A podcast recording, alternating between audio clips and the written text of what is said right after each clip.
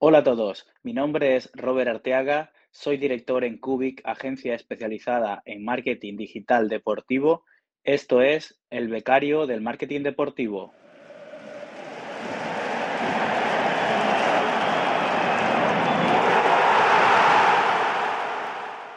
Bienvenido, bienvenida a un nuevo episodio del Becario de Marketing Deportivo, el podcast, el programa en el que entrevistamos semanalmente a profesionales de la industria del deporte para que nos cuenten cómo han llegado hasta ahí y estar al día de las últimas tendencias del sector. Todo ello desde la perspectiva y la ilusión por aprender y saber más de un becario. Yo soy David García y aquí está todo listo para que pite el árbitro y comience el partido. Bienvenidos a un nuevo episodio del Becario de Marketing Deportivo, hoy con un perfil algo distinto a lo habitual.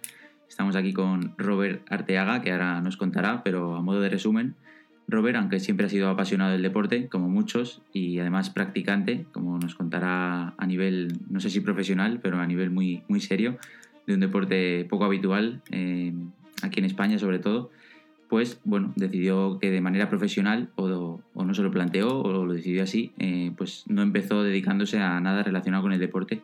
Y una vez asentado por su cuenta, con su propia agencia, con Cubic, eh, una agencia de marketing digital especializada en todo tipo de servicios de marketing digital, como también nos, contará él, pues eh, ha decidido eh, hace, hace poco que, ¿por qué no?, puede, digamos, trasladar esos servicios, los servicios que ofrece a, diferentes clientes, al sector deportivo.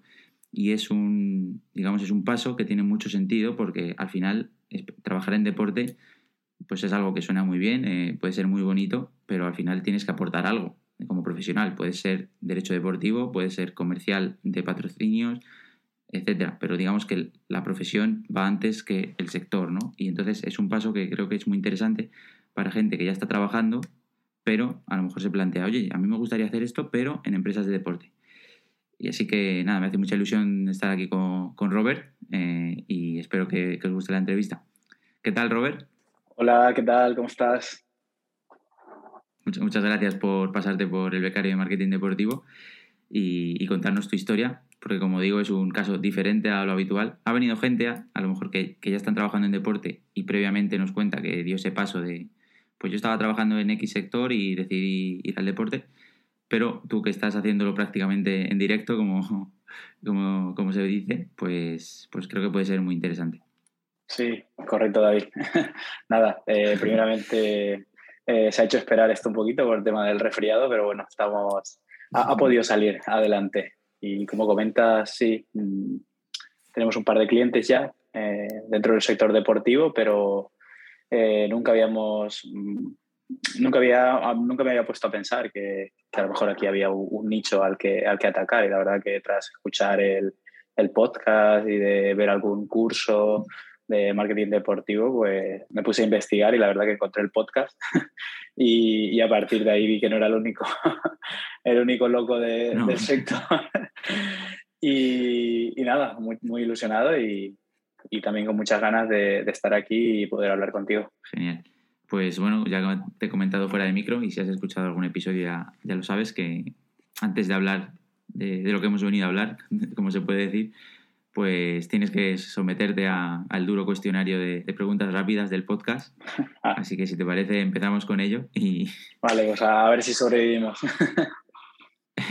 yo creo que sí. ¿Mar o montaña? Bueno, yo soy de mar, ya lo verás por qué, pero vamos. Mar, eh, sol, arena y, y playa. ¿Dulce o salado? Soy más de dulce, la verdad. Sí, y ahí tengo algo. Perdona que me enrolle, pero siempre que vamos a una cafetería con, con mi pareja, siempre, eh, bueno, ella es chica, no tiene por qué, pero siempre me le pone lo dulce a ella y lo salado a mí. y digo, no, no, que es al revés, de, mucho, de mucho dulce. ¿Alguno favorito? Esto no lo suelo preguntar, pero...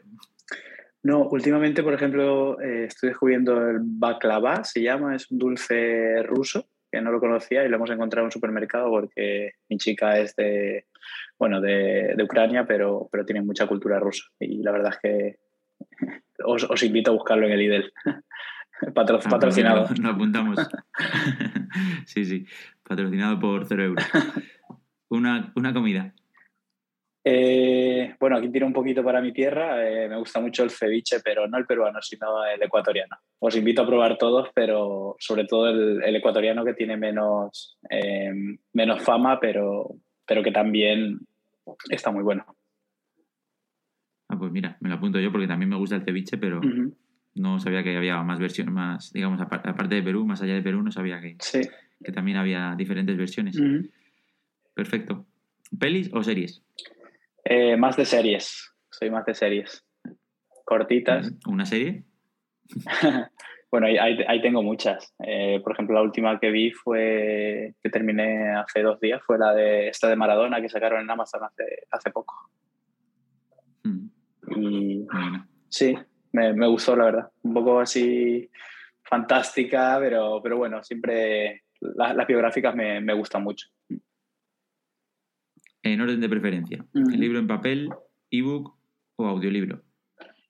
Ahí primero libro en papel.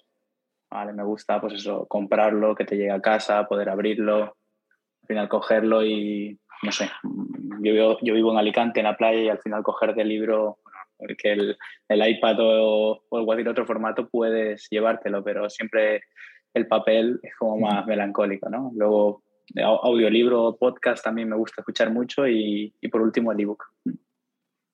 Ok. Creo que eres el primero que no deja el audiolibro en último lugar. ¿Sí? Sí, yo creo que todavía está, está entrando, está entrando poco a poco. ¿Un libro? Un libro. Eh, yo creo que fue el primero que en bachiller así me leí por, por voluntad propia, porque bueno, desde cultura de casa no teníamos no, teníamos esa cultura de, de, la lectura. Y fue uno que me encontré en la biblioteca que se llama El Secreto, este crecimiento personal de Ronda, Ronda Birne, creo que se llama, lo, lo podéis encontrar en cualquier. Y es eso, va de crecimiento personal, de cómo enfocar, cómo enfocar eh, cada acción que hacemos, el por qué y siempre tener un objetivo, ¿no? Eh, recuerdo, eh, lo leí hace mucho.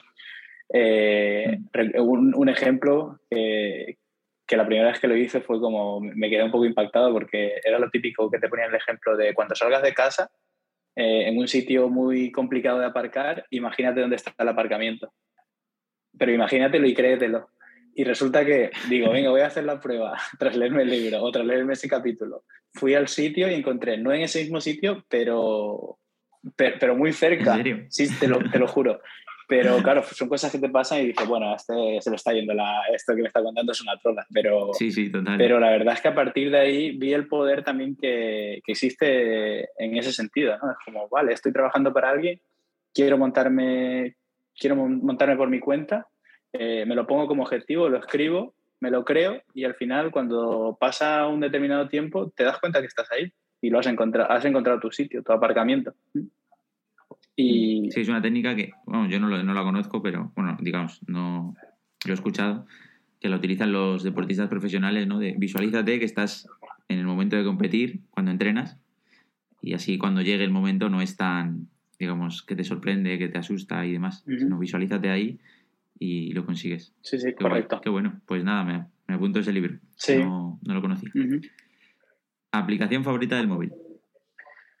bueno, creo que la mía y la de muchos. Al final aquí Spotify creo que es la que lo tenemos en el bolsillo, lo tenemos en todo momento y la verdad es que están haciendo cosas que yo que me dedico al marketing digital digo, mira, eh, esta es la forma de hacer bien las cosas. ¿No? Al final... el, resumen este del año con el que empezaron, no sé si hace dos o el año pasado, mm. ahora Sí, sí, es un trabajo de grow hacking o de CRO, de conversión, que dices, ¿cómo, eh, me imagino al, creador ¿no? de, esta parte, como, ¿cómo podemos conseguir publicidad gratis? ¿no? Pues vamos a crear historias como si fueran de, Totalmente. de, un usuario normal y, que el mundo se encargue de, hacernos la publicidad. Totalmente, y lo han conseguido, pero sí, sí. por mí. por mí. Vamos yendo ya un poco más a preguntas de deporte. Y un deporte que te guste practicar. Eh, yo practico el fútbol, ¿vale? Se escribe fútbol en portugués y fútbol de, de pie, volei en, en, inglés, ¿no? Vale. Lo practico ya hace seis años y la verdad que encantado, cada vez más enamorado de este deporte. Y la verdad es que se practica, es como el volei playa, se juega dos contra dos y mm. no puedes usar las manos, puedes usar cualquier parte de tu cuerpo menos las manos. Y todas las reglas son iguales. ¿Lo empezaste a practicar en, en Ecuador o ya aquí ya en España? No, eh, caminando por el paseo de la playa aquí en San Juan, en Alicante, eh, había un torneo internacional. Había un montón de parejas y la verdad es que estaba ahí en verano. Me acerqué y justo estaba en la transición esta de que te dejas el fútbol y no sabes si tirar por el pádel, si tirar por el tenis, si salir a correr, si no. Y lo vi y dije, este deporte lo tengo que practicar ya. Tomé el contacto de ellos y nada, al siguiente día empecé. Al final era, eh, era muy difícil, estuve a punto de dejármelo, pero, pero al final porque es, muy complicado, muy, muy, muy complicado. Entre la arena, entre que no le puedo dar con las manos, pero al final... Sí, yo alguna vez... No iba a decir que juegas con amigos sin saber ni siquiera que existe el deporte, ¿no? Pues claro. Fútbol, tenis sí que alguna vez, tal, pero sí que es, es complicado, es complicado. Claro, hay tres toques, solo tienes un, un toque por persona. Entonces os invito a investigarlo porque cada vez somos más eh, en España. Hay una asociación, hay diferentes clubes, al final hay una, una liga, eh, Liga Nacional de España, hay una Liga Europea, hay un Mundial. En Brasil también se practica muchísimo, ahora está de moda. Eh, somos casi 200, un poco más de 200 participantes en España, en diferentes categorías. Y ahí, cuando empecé yo eran dos, ahora son tres categorías, oro, plata y bronce y empieza a haber un mixto y femenino. Entonces ya son cinco categorías. ¿Y juegas a nivel nacional? Sí, se juega como. Sí, entreno en Alicante y luego durante los. A partir de mayo hasta. Bueno, incluso ahora en diciembre ha habido uno en, Tenerife. Eh, se crean etapas como si fueran Open del tenis. Pues Open en Alicante, Open en Valencia, Open en Barcelona, Open en torneo en Donosti, torneo en Vigo, torneo en Tenerife. Y al final, mm, por COVID, eh, este año solo, solo hubo tres, pero normalmente son mínimo seis. Se crea un ranking y al final hay un campeón, eh, defienden y, y, ascienden. Yo empecé en plata, conseguí ascender y ahora estoy en oro. Tras, tras recibir varias, varias palizas en la categoría oro, al final empiezo a disfrutar un poco más de, del deporte y... En la primera división. Sí, sí, sí. sí. Qué chulo. Y entiendo que los gastos y todo los, los asumes tú o tienes un club o cómo funciona. Sí, de, momento de, momento, de momento los asumimos nosotros. Tenemos un club, pero al final son cuotas para, pues, para inscribirte, para la ficha, para un seguro y, y luego los gastos sí que corren por nuestra cuenta. De momento, pero sí que ya hay, por ejemplo, los campeones de España, sí que, por ejemplo, son del, son del Levante, del, del, equipo de Valencia, representan al Levante. Entonces ya empieza a entrar gente eh, con patrocinios. Eh, sí, que ya le sufragan por lo menos los gastos y bueno, si se ganan algo. Sí, pues para los torneos internacionales sí que, sí que van con los gastos pagados. Por ejemplo, el europeo en Francia, pues la Federación o la Asociación Española eh, al final, al final te ayuda con, con, esa parte. Qué bueno. Pues nada, en nada te vemos, te vemos por ahí. Sí. Genial. Pues un deporte, este era un deporte que practicar, ahora un deporte que consumir. En tele, en, el estadio o donde, donde sea. Sí, yo os invito a esto, principalmente el fútbol, porque ya al final en Brasil se están jugando todos los, todas las semanas torneos allí y la verdad es que es una pasada. La gente rematando con el pie, con la planta del pie ahí arriba en la red como si fuera el volei. Eh, el otro haciéndole bloqueos con el pie también, eso tenéis que verlo. Sí, sí, sí. A, pues. a, ese, nivel están, están ellos. Otra, otra cosa que me apunto. Otra cosa que me apunto. Mm. Un documental deportivo. Eh, aquí voy a tirar un poco para tierra. Eh, en Ecuador tuvimos el primer deportista que consiguió una medalla olímpica, se llamaba Jefferson Pérez. Eh, repartidor de periódico en la calle de pequeño y trabajador del mercado. Y, hay un documental que está en YouTube que tiene una calidad pésima, pero creo que la historia es digna de, verlo. Se llama Jefferson Pérez, eh, Los zapatitos de oro, porque ganó la medalla, bueno, a Paquito, creo, Paquillo creo que se llamaba el español, eh, en marcha. Sí, en marcha, sí, Paquillo. Paquillo, no me viene ahora el apellido, pero sí, creo que sí. Y ganó el oro. Ganó el oro. Eh, Jefferson. Sí, eh, eso sin el apoyo de ningún comité olímpico, porque claro, ya te, puedes imaginar. Incluso creo que las zapatillas eran las peores de, todos los atletas, creo que eran las de él. De oro, ¿no? Como dice el nombre del documental. Genial. ¿Un deportista que a lo mejor repetimos? No, aquí hay otro más moderno que es igual, tiro para tierra. Eh, Jefferson Pérez, que es campeón olímpico de ahora, de, ciclismo, que igual eh, fue él y su compañero a competir contra, contra grandes países que llevan un equipo entero y, es el campeón actual de, ciclismo de ruta en las últimas Olimpiadas. Pero eso no fue. ¿Ha dicho Jefferson Pérez? No, eh, Richard Carapaz. Eso, eso, Richard. Es que me ha parecido que has dicho Jefferson Pérez, sí, sí, Carapaz. un, un, grande, la verdad. Yo tuve la suerte, bueno, he tenido la suerte de, eh, de trabajar en la Vuelta, ah, en la Vuelta a España, dos ediciones, y en contacto muy cercano, a pesar del COVID. Es un deporte muy, muy cercano y, muy majete. siempre que había gente de, de, Ecuador y demás, antes de las salidas, era uno de los que se acercaba, charlaba un poco con la gente y, y demás. Sí, su historia también es. Bueno, no sé si sacará un documental, creo que hay algo ya, el de Movistar ya, ya salía algo. Pero eso también salió él, la primer bici que tuvo no tenía, no tenía la, la rueda, tenía simplemente la, parte dentro de la llanta. Pero él quería una bici y su padre, sí, era muy pobre. Conozco el sitio donde salió y no, no os imagináis, era eh, camino de piedra, eh, a las orillas de, en, en, los Andes, a las orillas del Cotopaxi. Eh, y él con, por esos caminos empezó con una bici que, que no tenía que, no tenía, llanta, neumático claro. Y lleva toda su vida entrenando ahí claro ahora dices cómo, cómo, cómo ha conseguido ser oro olímpico pues, lleva entrenando allí desde, muy bien eh, un club o equipo Sí, yo desde pequeño seguía al Barcelona, pero el Barcelona Sporting Club, que es de, de Guayaquil. No sé si lo conocéis. ¿Un estadio? Eh, sí, sí, bueno, conozco de oídas, el Barcelona de, Guayaquil. Sí, el Monumental, Monumental de allí de, Guayaquil. Perfecto, seguimos, seguimos en Ecuador.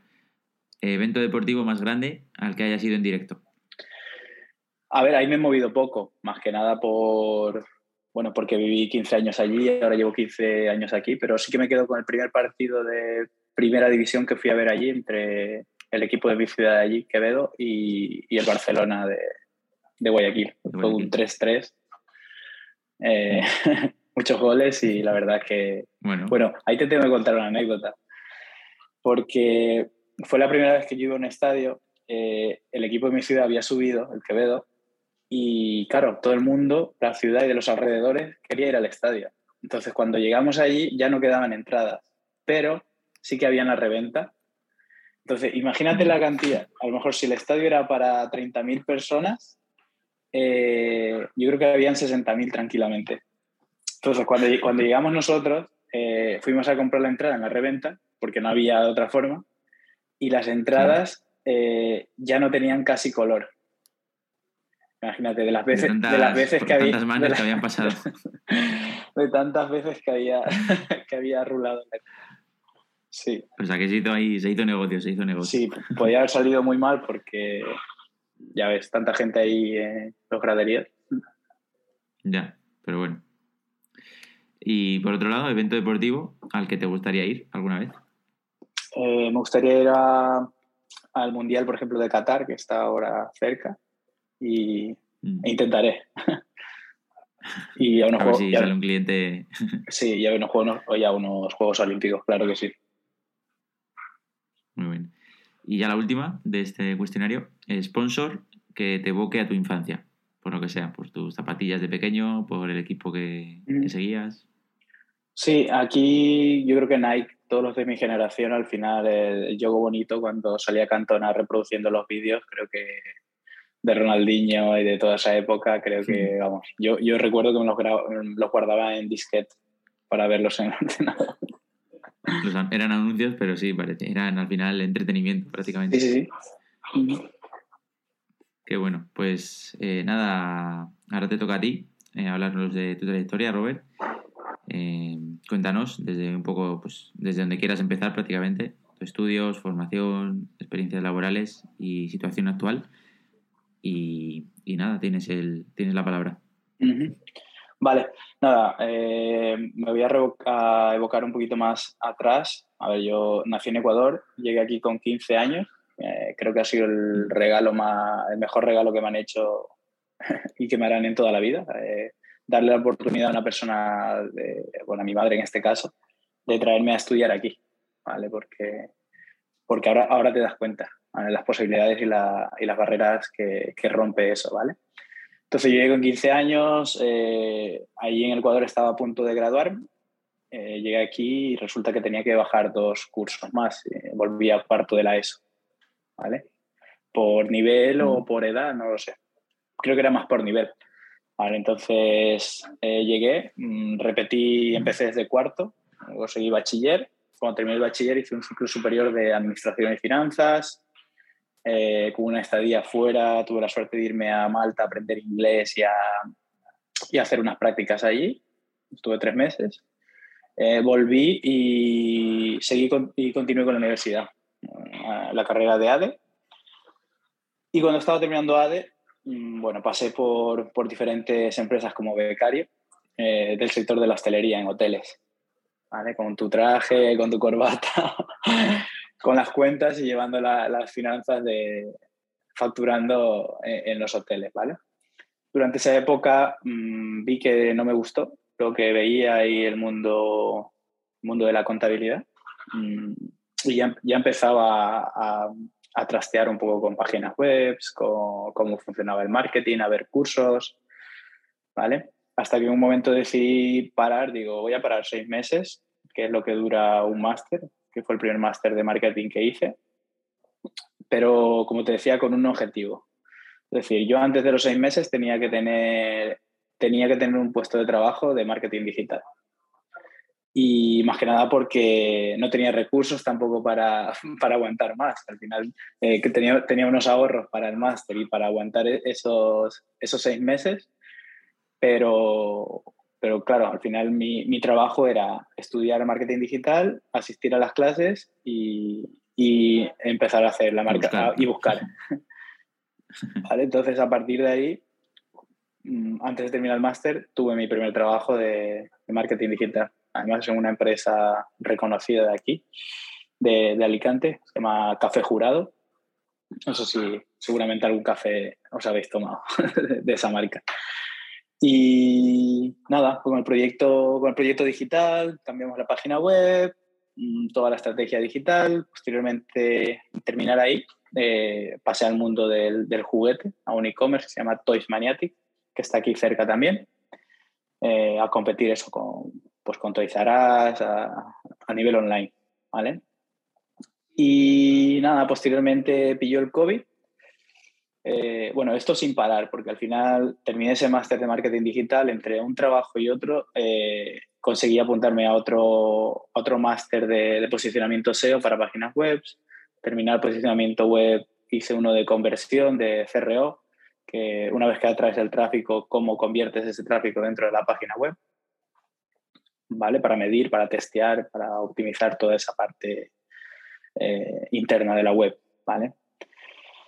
Y nada, tras, tras terminar en esos dos trabajos, eh, con lo del COVID, pues decidí nuevamente parar y, empezar a enfocar otro objetivo. Mm, mi sueño siempre había sido tener una, tener una empresa desde pequeño. Y además tenía como objetivo, siempre había dicho, antes de terminar los 30, eh, tengo que tener mi, mi, propia empresa, ¿no? O ser, por, por lo menos, ser el dueño de, de mi tiempo y de, y de mis acciones, ¿no?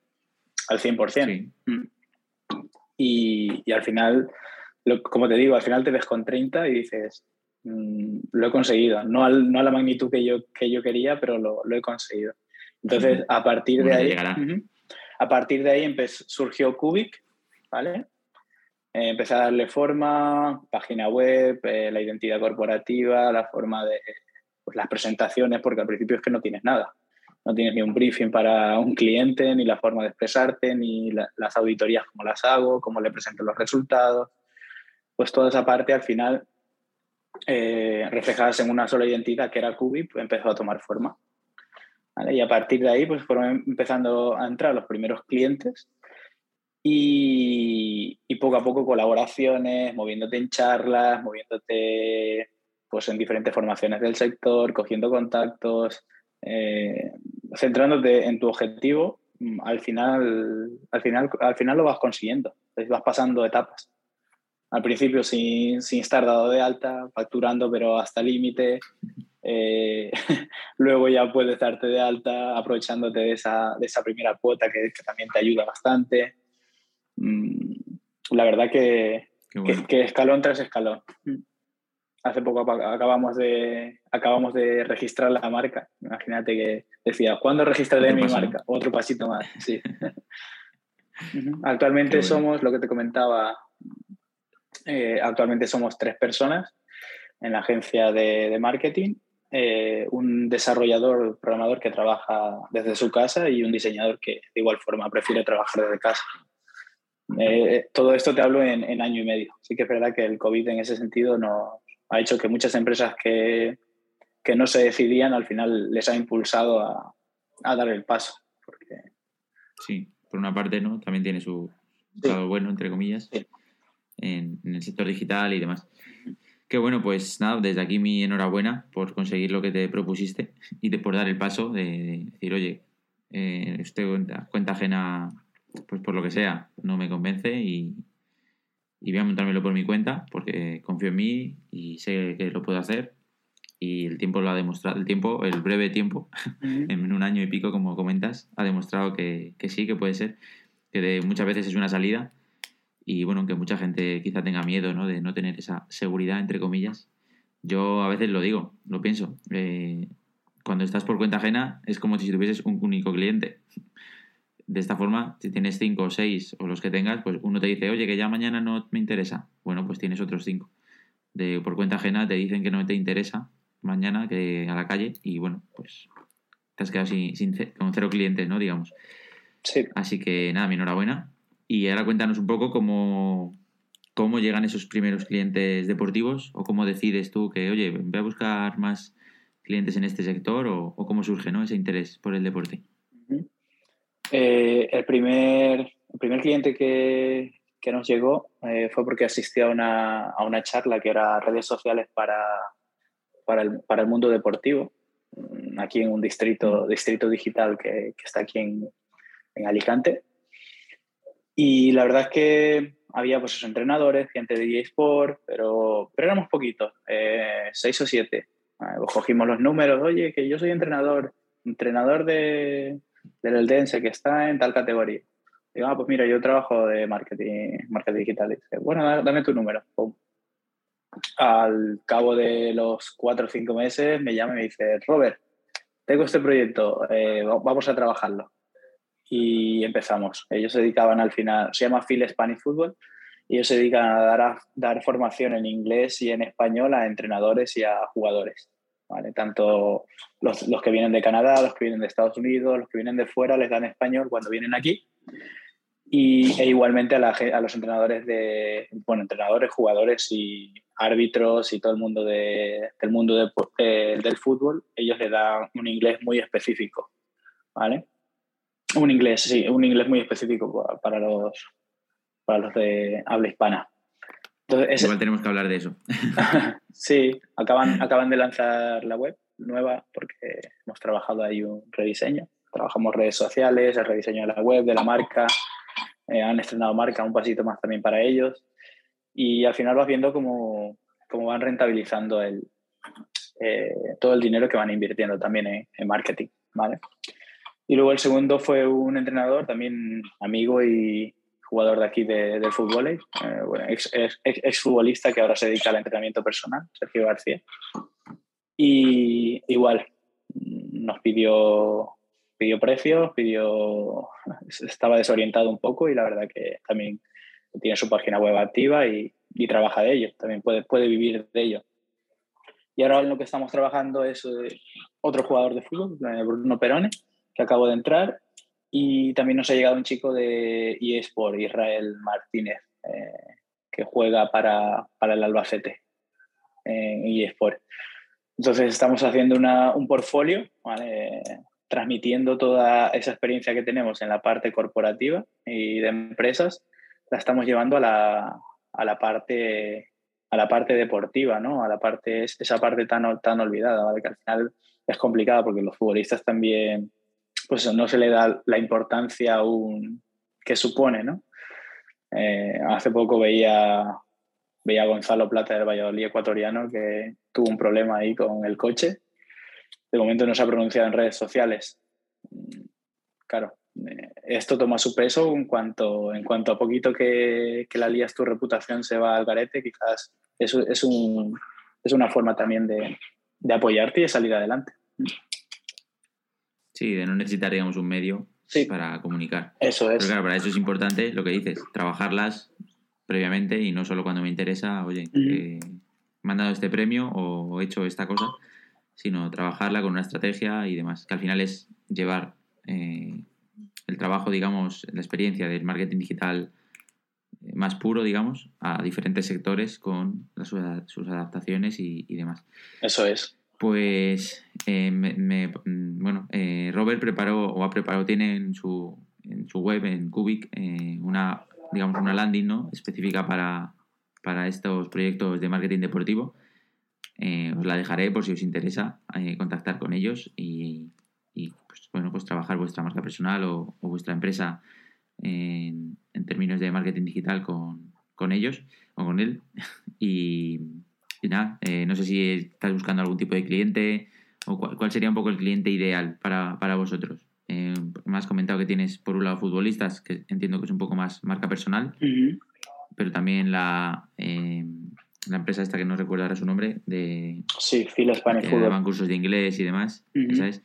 que es más eh, marca corporativa. Entonces, ¿trabajáis con ambos eh, sin distinciones? ¿Tenéis algún tipo de preferencia? No sé. ¿Cuál crees que puede ser? Alguien que no esté escuchando y, esté pensando si, si, escribirte o no. ¿qué, cuál es tu cliente ideal?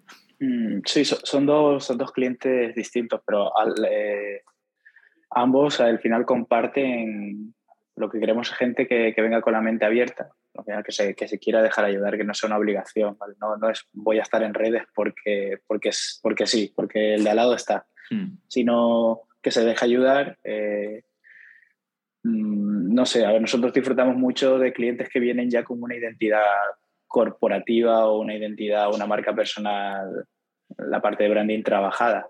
Pero, pero sí que es verdad que, que ahora, por ejemplo, estos dos chicos nuevos que han entrado, eh, vienen sin identidad y al final trabajamos identidad desde cero, trabajando desde sus valores, desde sus rasgos de, personalidad, pues se trabaja la identidad tanto visual, que llega a ser el, eh, logotipo, los colores, eh, a esa forma verbal, ¿no? el, nombre, cómo se comunican, también la identidad actitudinal, ¿no? de cómo actúas tú cuando estás en tu profesión, ya sea futbolista, entrenador, eh, las reacciones que tienes al, al, terminar, al terminar el partido, al empezarlo, si lo has ganado, si lo has perdido, que al final todo eso se trabaja y hay gente que lo está trabajando. Y los que no están trabajando al final se nota. ¿vale? Eh, también toda esa experiencia que tiene que haber alrededor de esa marca personal. Mm, imagínate, te invitan a una entrevista o, la típica entrevista que te hacen después de, después de una actuación, ya sea un futbolista o un deportista. Al final lo, tienes que trabajar, tienes que saber qué, vas a decir, qué vas a comentar, por dónde salir. Al final todo comunica, ¿no? Claro. hasta cualquier lenguaje no verbal. Sí, sí, incluso cuando te llama, imagínate que te llama una marca, tienes que saber no es lo mismo decir, ah, sí, habla con, habla con mi representante, a decir, vale, mi, representante te va a mandar o, o, esta persona te va a mandar eh, mi, currículum o, o, cómo trabajo yo, mis condiciones en, en, un documento en el que ya esté todo preparado, con sus precios, con sus colores, ya, es, otra forma de... Bueno, ya lo de las redes sociales ya ni, te cuento. el tema. Entonces, todo ese cliente, cuando, cuando empezamos a trabajar o que ya viene con esa parte de branding, es muy fácil activarla luego, ya sea con una página web, trasladar todos esos elementos, el logo, los colores, la forma de, el copy, la forma de escribir, el, el, estilo fotográfico, ya es mucho más fácil llevárnoslo tanto a la parte de la web como a las redes sociales o, o cualquier otra vía que, que al final se, se decida activar. ¿vale? Por ejemplo, ahí los últimos que nos han llegado, eh, Bruno Perone también juega al fútbol y su idea es, eh, son sus últimos años de futbolista y su idea es crear una, crear una escuela para, para, pequeños de fútbol ahí en Barcelona. De hecho, ya tiene un torneo. Entonces, claro, toda, toda esa identidad, toda esa parte de, branding, al final la va a ver reflejada tanto en su Instagram personal como en su Perone Cup, como en, su escuela de formación. Y con el chico de eSport, de la misma forma. Eh, él actualmente trabaja en eso, dice, pero es que yo mi sueño es crear en mi, en mi pueblo, en Almansa, eh, como una escuela de, de, gamers, porque sé que no cuesta mucho, sé que les puedo enseñar mucho, porque al final nadie me lo ha enseñado, sino que yo lo he conseguido viajando yo solo, yendo a Alemania, y, sí. y sé, sé, lo que hay que hacer y lo que no. Y, y, dije, pues yo quiero reflejar toda esa parte de branding también en, en esa escuela, y estamos trabajando en esa parte. Así que al final, esto también que empieza como algo, como una marca personal, al final te das cuenta que te, te va abriendo distintas ramas de, de, negocio, mm, tanto el momento actual como el qué pasará mañana cuando yo me retire, a qué me voy a dedicar. Hmm, totalmente, sí, sí, sí, muy bueno. Y lo que dices, que al final también eso también lo ven las marcas a la hora de contactarte. Sí que lo ven. Que tú le puedes prometer muchas cosas, pero no, ellos quieren verlo primero y luego ya. Eh, tiene, que haber un, tienen que... Mm, tiene que haber un fondo por detrás, son los, tus rasgos de personalidad y, tu, y tus valores. Que bueno, sí, sí, a nivel de patrocinio y demás es, es muy importante. Pues nada, eh, ya sabéis que cualquier interesado, os dejaré el link de tanto el LinkedIn de Robert como, como la web de, de Cubic, Cubic Experience en este caso, eh, para pues, contactarles si, si lo deseáis y, y, trabajar con él.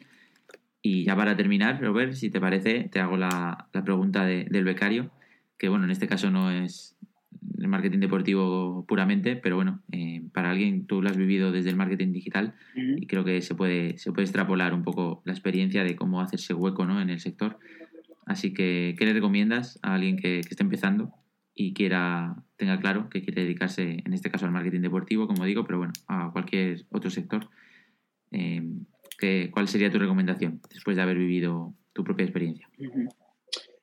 eh, Sí, algo, que va ligado con lo que comentaba antes. Al final, aquí lo, primero es eh, trabajar en, tu propia marca personal, porque así, trabajes para una empresa, trabajes para Adidas, trabajes para Cubi, trabajes para, para la Federación Española, al final somos personas y debemos tener muy claro eh, lo que te comentaba, cuáles son nuestros rasgos de personalidad, nuestros cuatro más potentes y nuestros valores. Y a partir de ahí empezar a construir a, construir la marca. Si no lo puedes hacer tú, que te, que te ayude alguien, que te ayude un diseñador. Tener, tener, tener tus colores, tener tus logos, cuidar tus publicaciones, ya sea en LinkedIn, en Facebook. Y, y a partir de ahí se, se puede ir trabajando todo, toda esa parte de branding, puedes crear tu, tu portfolio en eh, tus publicaciones en una web y, y, le puedes ir dando sentido. Eh, todo, todo lo que te cuento al final es por experiencia propia y creo que cualquiera puede, puede empezar por ahí. ¿vale? Tanto esa parte cualitativa, que la llevamos innata, pero seguramente muchos no, no, nos hemos puesto de, a, a, ver cuáles son mi, mis, mis valores, mis tres hacer, valores. Hacer nuestro DAFO, ¿no? Un, sí, po, un poco nuestro sí, DAFO. Sí. Y luego a partir de ahí trabajar esa parte cuantitativa, que es como mando mi currículum. Es que eso, tu currículum es tu marca personal. Es el reflejo, es, claro, como, si, sí, es como si fuera el logo de una empresa. Y luego a partir de ahí la carta que escribes, el, el PowerPoint que envías, ¿vale? Y nada, otra cosa es la formación. Al final ahora YouTube está, todo lo que, todo lo que busques está ahí, ¿vale? Mm. Gratuita. Y luego de, de, pago, ya ves la que hay. Yo, por ejemplo, estoy suscrito a Platzi, que, que es de Latinoamérica, y hay cursos, vamos, eh, que, que, yo digo, ¿por qué no, ¿por qué no he descubierto esto antes? Creo que te, lo que te falta es el tiempo, ¿no? Para, sí, para poder hacerlo. Sí, sí, sí. uh -huh. Sí, porque hay todo. Sí, y con, con esos dos, con formación y, y, empezar a trabajar tu marca, al final todo va a tener sentido y todo va a girar a partir de ahí.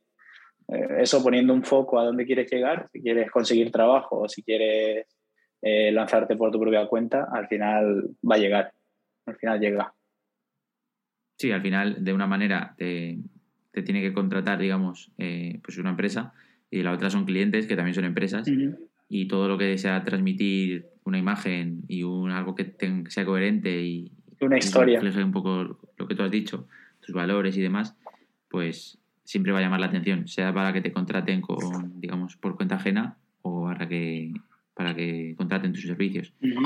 Así que nada, la verdad que totalmente de acuerdo contigo, Robert. Eh, desde ya empezar a, cuidar más eh, vuestro, vuestra marca personal en LinkedIn, aunque estéis estudiando cualquier cosa que publiquéis en LinkedIn, pues si lo hacéis de una manera particular, pues seguir siempre esa misma línea y, al final es diferenciarse ¿no? del resto y, digamos ser, ser único a través de tus valores, tampoco algo forzado, como dice, como dice Robert, tiene que ser algo que sea innato tuyo y que te diferencie para que al final eh, lo que te propongas pues sea, entre comillas, más fácil de conseguir porque ya se está trabajando previamente en ello y, se nota que hay un, digamos, un trabajo detrás, una preparación y que es todo coherente con, pues en tu currículum, o sea, en tu presentación, o sea, en lo que, en lo que sea.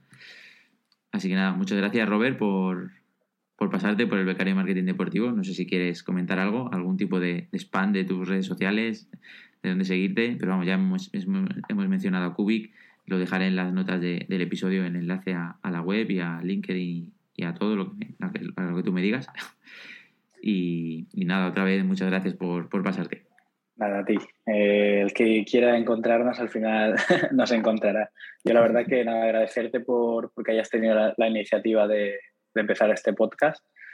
La verdad que yo, si digo la verdad, eh, escucho el episodio y estoy deseando buscar en redes sociales quién es el que ha estado para, para seguirle, porque al final son historias muy, muy, muy motivadoras, aplicaciones, eh, socios, por ejemplo, me, me, me, parece un proyecto que, que me da muchísimo, no, que, que tú lo oyes y dices, qué envidia, ¿por qué no, por qué no, se, me ha, por qué no se me ha ocurrido a mí y por qué no lo he hecho yo antes?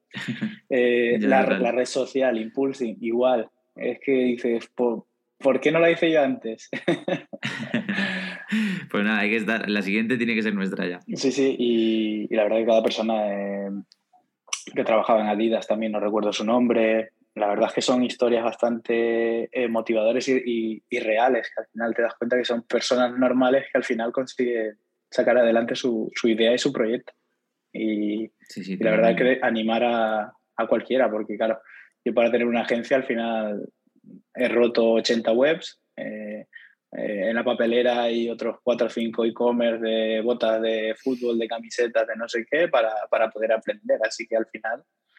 Eh, claro que no, nada surge de la nada. Y hay, que, hay muchos errores, no, hay que equivocarse para aprender. Mm, y eso, y darte las gracias por, por la invitación. Y, y, el que quiera cualquier cosa en la web está mi número, mi WhatsApp y, y, y vamos para adelante para, con lo que sea. Perfecto. Pues muchas gracias, Robert. Que vaya bien. Seguiremos en contacto y, y nada, a tope con el sector deportivo que, que necesita digitalizarse. Eso es, David. Suerte. Hasta luego. Turns the corner for the win.